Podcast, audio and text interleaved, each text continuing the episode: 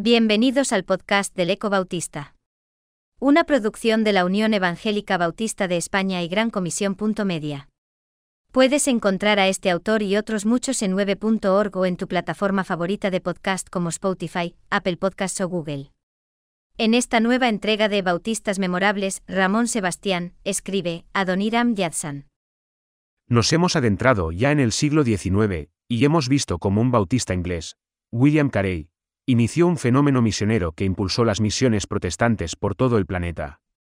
Con el personaje de hoy descubriremos cómo comenzaron entre los bautistas estadounidenses, pero personalmente iría más allá. La biografía de Adoniram Judson no es solo un hito en la historia de la evangelización, pues nos encontramos ante una vida tremendamente inspiradora. Renunció a mucho para llevar el Evangelio a tierras lejanas, y no desfalleció en su empeño, pese a afrontar constantes sufrimientos animo a que se investigue un poco más de lo que aquí se escribe sobre este hombre de Dios. Dicen que fue un niño precoz, y que su padre lo llevó a los mejores colegios de Nueva Inglaterra en Estados Unidos. Y así llegó a la Universidad de Brown, Rhode Island. Estos detalles son importantes para entender parte del legado que dejó, pues no todas las personas están capacitadas para aprender nuevas lenguas, escribir diccionarios o gramáticas y traducir la Biblia. Su familia le aportó una base religiosa, ya que su padre era pastor congregacionalista. Sin embargo, al entrar en la universidad tuvo una deriva hacia el ateísmo, si bien la muerte de otro joven, tras una noche de agonía, le hizo replantearse la vuelta a los caminos del Señor. Ingresó en el Seminario Teológico de Andover, Massachusetts, donde experimentó un llamado a las misiones tan fuerte que organizó un grupo de estudio sobre este tema. Tras no lograr vincularse a la Sociedad Misionera de Londres, Estados Unidos y el Reino Unido se encontraban en guerra, en 1812, organizaron su propia junta misionera, la congregacionalista American Board of Commissioners for Foreign Missions. A Adoniram se le ofreció en este tiempo tanto una plaza de profesor en la Universidad de Brown, como ser pastor asociado en la iglesia congregacionalista más importante de Boston. Renunció a ambas ofertas, con el consiguiente disgusto de su familia, pues quería ir de misionero a algún país lejano. Poco antes de su partida se casó con Anja Seltine. Tras leer el párrafo anterior, algunos se preguntará si todo este entorno que hemos citado es congregacionalista, ¿qué tienen que ver los bautistas en todo ello? Sigamos con la biografía. En 1812 dos matrimonios, los Yatsan y los Rice, partieron en barcos distintos rumbo a la India. Ambos sabían que allí se encontrarían con el trío de Serampone, Carey, Marsiman y Ward, y se les planteaba un problema. Como congregacionalistas aceptaban el bautismo de infantes, mientras que el citado trío eran bautistas. Así que cada uno de los dos matrimonios por su cuenta se dedicaron en el viaje a estudiar el tema del bautismo en las escrituras, y ambos llegaron a la misma conclusión, aceptaron la doctrina bautista. Así que cuando llegaron a la India y contactaron con Carey, le pidieron que los bautizara. Claro que este cambio les supuso un nuevo problema, perdían el apoyo económico de la misión congregacionalista y poco les podía ayudar el trío de Serampone ya que eran ingleses. Además, la Compañía Británica de las Indias Orientales los expulsó de la India. Ante semejante situación decidieron que los Yatsan irían a la isla de Francia, hoy República de Mauricio, y los Rice volverían a Estados Unidos con el fin de movilizar a las iglesias bautistas en apoyo de las misiones foráneas. Hasta entonces los bautistas norteamericanos no tenían ninguna sociedad misionera para territorios extranjeros, pero el impacto del viaje de los Rice fue tal que se unieron las iglesias en torno a este llamado, y en 1814 se organizó la Convención General Bautista de los Estados Unidos de Norteamérica para las misiones del extranjero.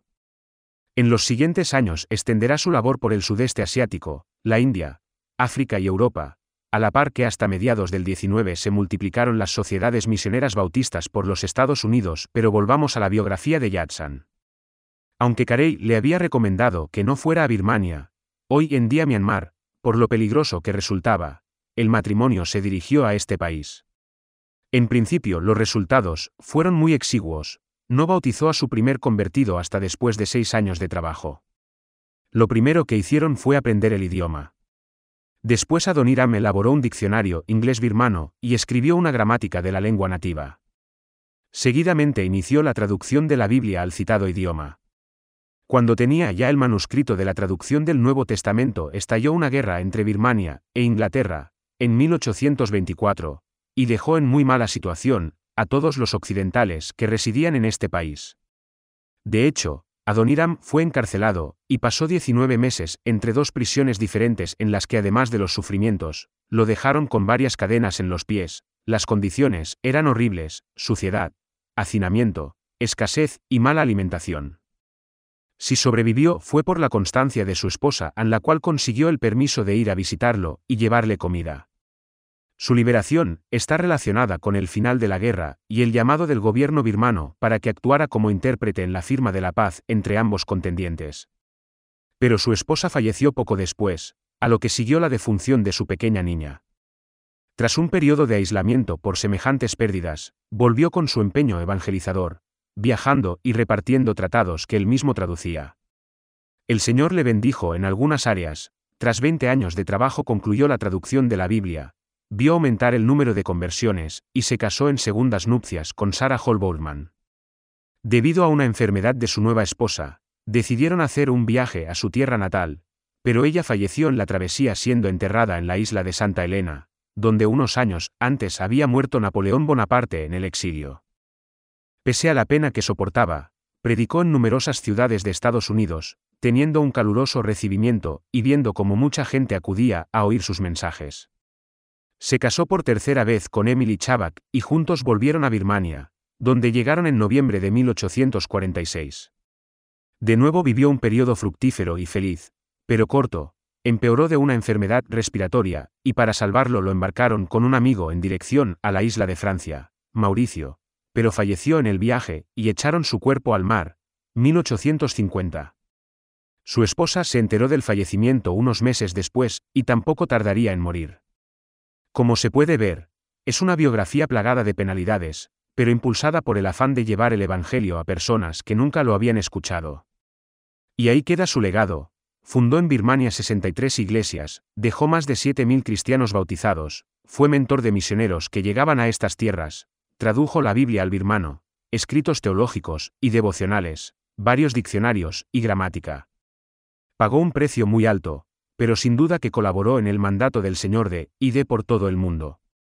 A los estudiosos de la Reforma en España, esta junta misionera congregacionalista les sonará pues años más tarde comisionó a William H. Gulick y su esposa hacia España.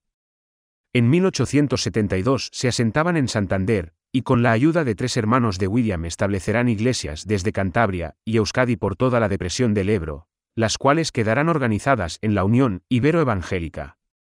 También serán los fundadores del Instituto Internacional de Señoritas de San Sebastián.